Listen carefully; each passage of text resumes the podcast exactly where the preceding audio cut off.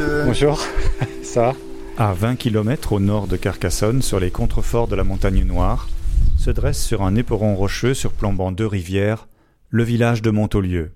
Haut lieu économique de l'Aude jusqu'à la fin du XIXe siècle, Montaulieu a périclité dans les années 1980, jusqu'à ce qu'un relieur belge refonda la commune dépeuplée pour en faire le village du livre. C'était en 1989. À la librairie La Rose des Vents à Montaulieu, Marie-Hélène Guillaumeau dévoile les secrets de son métier.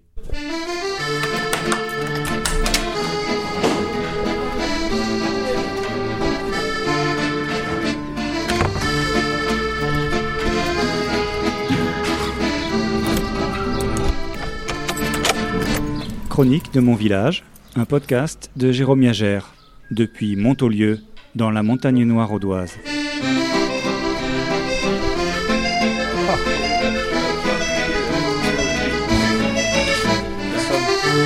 Je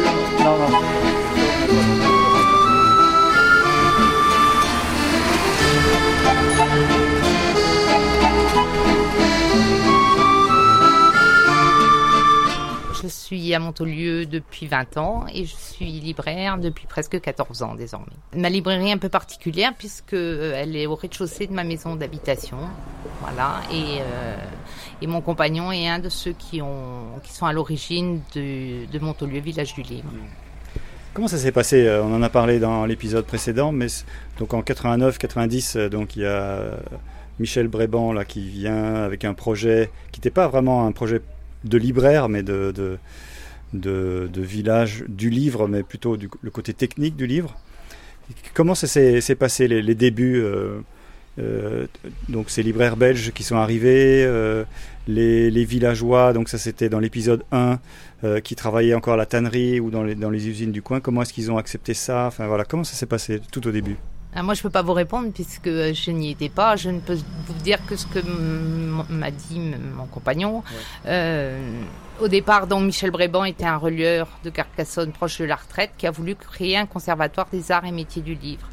Parce qu'il se doutait bien qu'avec les mutations techniques et technologiques, les artisans, les machines, tout allait euh, changer.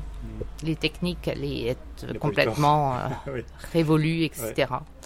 Et donc, euh, dans l'idée, ils ont créé euh, au début un petit musée avec les artisans qui étaient partants, chacun mettant euh, qui ses outils, qui sa documentation sur les artisans et les métiers du livre. Mm. Et puis au bout de quelques temps, l'idée, je pense, était bonne, mais peut-être pas suffisante.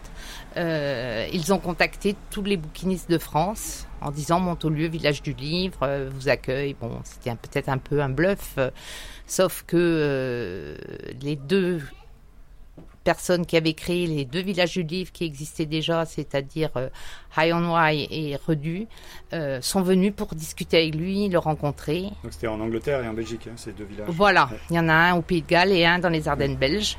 Ils sont venus pour discuter avec lui, puisque c'était à- à chaque fois des individus qui avaient eu cette idée. Et euh, suite à ça, ils ont acheté des immeubles à Montaulieu pour ouvrir immédiatement des librairies. Ce qui a donné, euh, bien sûr, un- une caution quelque part sur la viabilité du projet. D'accord, ouais, c'est ça. Ça fait combien vous m'avez dit Et ça fait 8 et 7, 15. Ah bah oui, je fais même 10.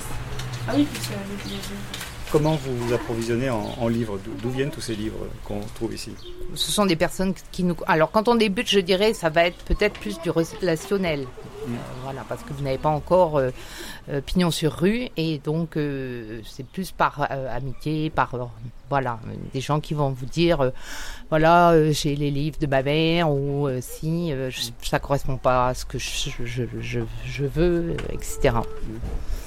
Donc, euh, et puis après, ben voilà, vous êtes contacté parce que euh, les gens viennent dans votre librairie, voient les thèmes ou voient eux aussi vos spécialités sur le site du musée, donc vous contactent. Puis après, il y a les grandes, grandes bibliothèques de gens qui ont travaillé toute leur vie sur un thème. Alors, c'est peu fréquent, mais c'est exceptionnel, quoi. Voilà. Et puis ici, on a, comme nous sommes nombreux, bah, beaucoup de gens ont l'habitude de remplir leur coffre et de venir nous proposer euh, l'un à l'autre. Euh, Ils font le tour. quoi. Vous pouvez me montrer alors le livre de, de Newton? Ah ouais. Mais alors, il faut que j'explique un peu. Ouais. Donc, Newton a fait paraître ses, ses recherches et ses, ses calculs et ses réflexions dans, dans plusieurs publications. Ici, c'est la première publication euh, qui regroupe tous ces textes. Elle a été séparée en trois volumes les mathématiques, la philologie et la philosophie. Ceci est le, est le livre consacré aux mathématiques. Il est en latin. Euh, il date de 1644, 1700 pardon, 1744, et il comporte des planches mathématiques. Voilà.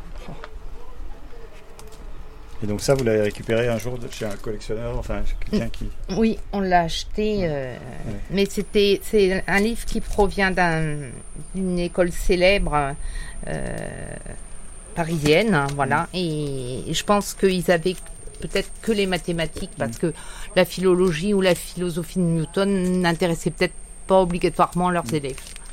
C'est là qu'on se rend compte que le métier de libraire euh, à Montaulieu, c'est quand même, euh, c'est un métier. Enfin, c'est, il faut connaître tout ça. comment vous vous renseignez? Enfin, voilà, il faut connaître l'histoire de, de chaque livre. Enfin, de.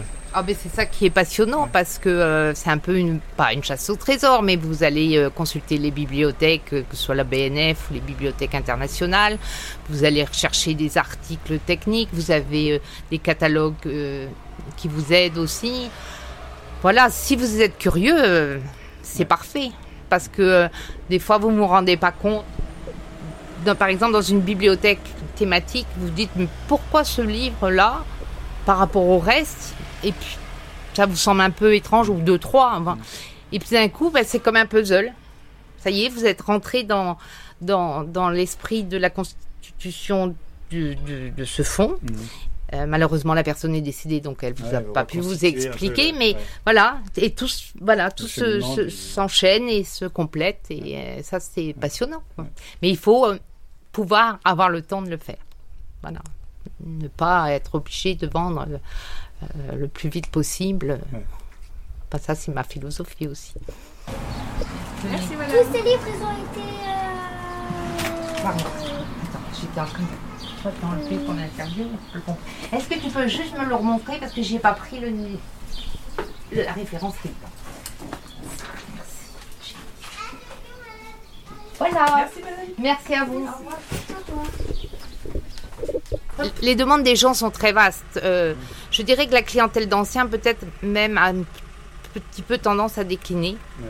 Parce que ça correspond à une certaine génération qui malheureusement disparaît et leur bibliothèque se retrouve soit en salle des ventes, soit, ch- soit en- chez les libraires. Et donc, ce qui était rare le devient moins. Il y a toute une évolution aussi. C'est pas, c'est, le livre et où, où les goûts, où, l'offre et la demande sont très mouvants.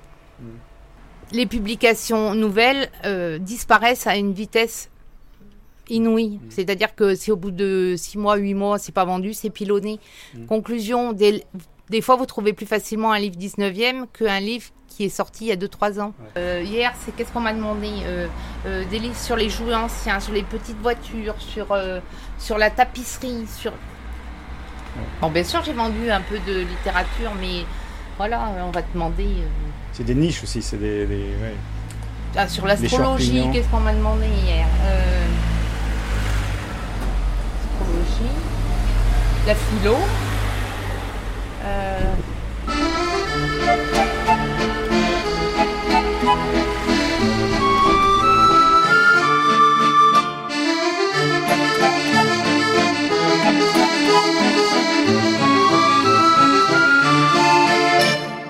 C'était le troisième épisode de Chronique de mon village, avec la voix de Marie-Hélène Guillaumeau de la librairie La Rose des Vents, depuis le village du livre et des arts de Montaulieu dans l'Aude, un podcast de l'Indépendant à retrouver sur les plateformes Apple, Deezer, Spotify et sur enceinte connectée.